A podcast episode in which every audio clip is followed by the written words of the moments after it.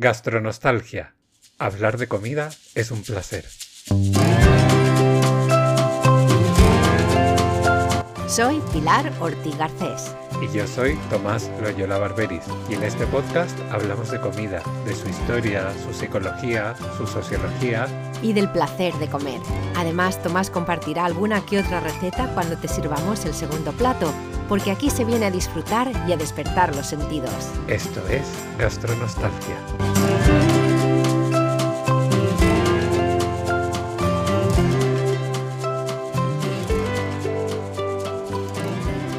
El café. Buenas tardes, gastroyentes. Buenos días, gastroyentes. Buenas noches, gastroyentes. Y así no sabéis a qué hora estoy grabando este programa. Buenas tardes, Pilar, que te oigo por ahí reírte. Sí, sí, claro, yo aquí, yo siempre me río. ¿Cómo no me voy a reír hablando de comida? Es, es una felicidad.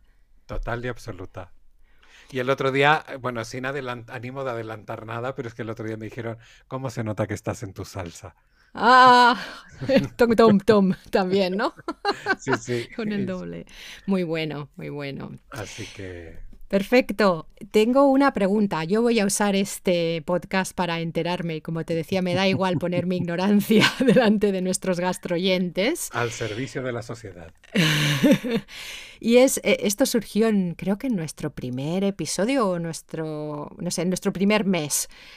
Y es la diferencia, también es algo que no había pensado nunca, la diferencia entre especias o hierbas. Y más o menos lo, sé, las hierbas serán algo que venga de, la naturaleza y que se tira y casi se pone casi igual en el bote, en el bote o en el, o en el plástico o en la bolsita de especias y me imagino que las especias tienen otro proceso un poco más elaborado. ¿Me lo he inventado? ¿Es algo así? ¿Cuál es la diferencia? No vas muy desencaminada, vas bastante bien, yo diría que casi al 80%, pero la explicación es mucho más sencilla. Las hierbas generalmente son hojas de árboles o plantas eh, que generalmente tienen aroma y aportan olor, sabor. Y las especias son, eh, se obtienen principalmente de las partes eh, duras, de partes de otras partes de las plantas, como pueden ser cortezas, semillas o raíces. Y eso es la que diferencia principalmente, que seguro que luego habrá alguna excepción, que yo ahí ya tendría que investigar más, mm. pero que digamos que es lo que separa por un lado las hierbas y las especias, aunque realmente son todas partes de una misma familia. Y yo, por ejemplo, en mi casa, cuando yo hablo de especias, hablo de especias y hierbas siempre. O sea, no hago distinción, no es como el armario de las hierbas y el armario de las especias. No, es tengo una zona con especias de todo tipo y ya está. Y una pregunta, mm, ¿Notas que se usan de manera diferente en la cocina? Por ejemplo, yo veo que muchas hierbas, como las veo usar, o sea, cuando ya, cuando me llega el plato a, mí en un restaurante, por ejemplo, suelo ver que las hierbas están, se usan mucho de adorno, se ponen por encima, mientras que me imagino que las especias a lo mejor están más integradas en cuando se cocina o, o no. ¿Hay algo de eso? Sí, también. A ver, generalmente es así. De hecho, las hierbas y las flores y tal son muy de adorno, son, son más visibles, es decir, que si pones una cucharadita de canela sobre un plato, que también se hace, ojo. Sí, ¿eh? había en cuanto lo he dicho lo he pensado, la canela encima, sí. Claro, que, pero insisto, que puede tener un efecto simplemente como realzador del sabor, como para que el sabor se explote, eh, y, o si no, simplemente como adorno, que también hay especias, yo qué sé, si me ocurren, por ejemplo, eh, las semillas amapola, que se usan mucho como adorno, realmente. En alguna ensalada o yo que sé, en alguna preparación, en las semillas de sésamo, algunos granos de pimienta que te ponen sobre una salsa o sobre una carne. Eh, realmente, o sea, hay de todo yo diría que efectivamente sí, las especias tienden a ser más, a estar más incorporadas porque es cuando se cocinan, cuando sueltan todo su aroma y sabor, pero que también se utilizan la parte de especias eh, de la misma manera que las hierbas a modo de adorno. Depende mucho cómo se haga. En una cosa tan simple como el humus, se le añade generalmente un poco de pimentón por encima, que es mm. para darle un poco de sabor, pero también para el color, para que realce ahí un poco el, visualmente y el, y el aroma y el gusto.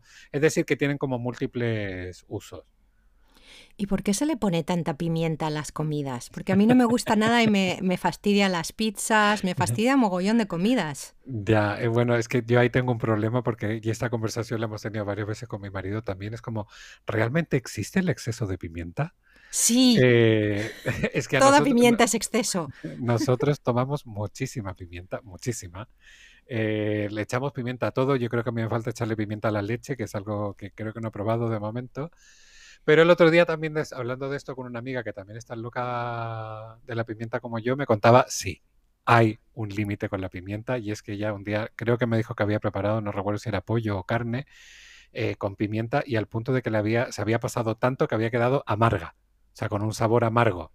Mm. Y yo dije, pues nunca, creo que nunca he llegado a ese punto, pero bueno, eh, yo tengo vicio con la pimienta, es decir, que a mí no me importa porque además creo que, por ejemplo, en la pasta con un toque de pimienta fresca eh, eh, espolvoreada al momento de servir, es como que abre todos los sabores y todas las cosas. Pero entiendo, entiendo que no te gusta, entiendo que te bloquee porque si tu boca es más sensible, si tu lengua es más sensible, te puede bloquear muchos sabores y muchas sensaciones.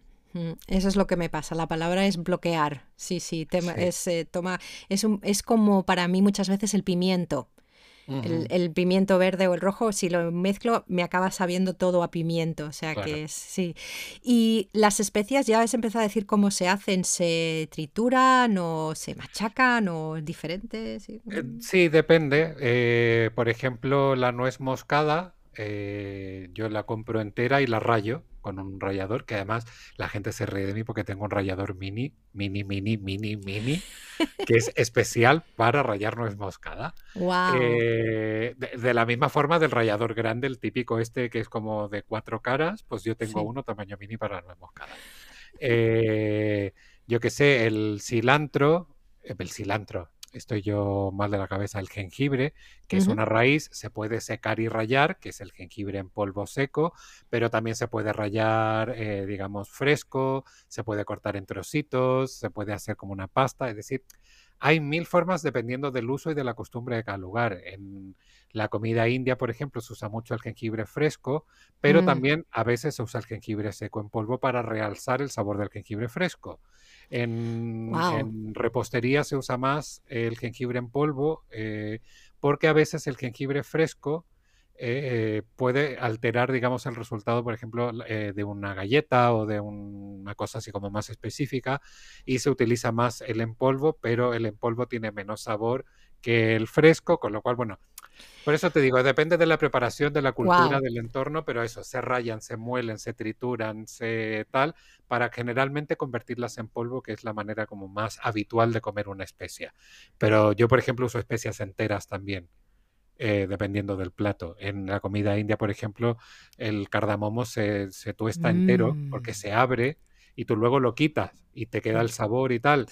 Pues hay gente que no le gusta, que le da mucho repelús, pues lo pone, pone solo la semillita de dentro o pone solo pues una cucharadita de, eh, lo diré, y ahora no me sale, que lo acabo de decir, de cardamomo en polvo eh, y ya está. O sea que, insisto, esto depende de cada persona y de cada, al final, yo creo que va mucho eh, ligado a la cultura nacional, digamos, o a, a costumbres. Perfecto, pues gastroyentes, a mí me encantaría oír si tenéis una especie, especie, especia, una especie, una especie o una hierba preferida o alguna que odiéis, odiéis tanto como yo, la pimienta. Yo creo que el café ya, yo ya me he acabado el mío. el café, yo también, hace rato, y con olor a canela y todo. Mm, qué bueno, eh, el café es fabuloso. Tenemos que hacer, no hemos hecho todavía un episodio sobre el café, yo creo que eso tiene que ser un segundo plato. Pues sí, es que da para mucho el café. Muy bien, gastroyentes, pues ya sabéis que nos podéis encontrar en gastronostalgia.club y en Twitter somos gastronostalgia y en Instagram somos, Tomás. Gastronostalgia-podcast. Hasta luego. Hasta luego. Gracias por acompañarnos en este nuevo episodio de Gastronostalgia. No olvidéis visitar nuestra web para ver más contenidos relacionados con estos temas, gastronostalgia.club o en nuestra cuenta de Twitter, Gastronostalgia.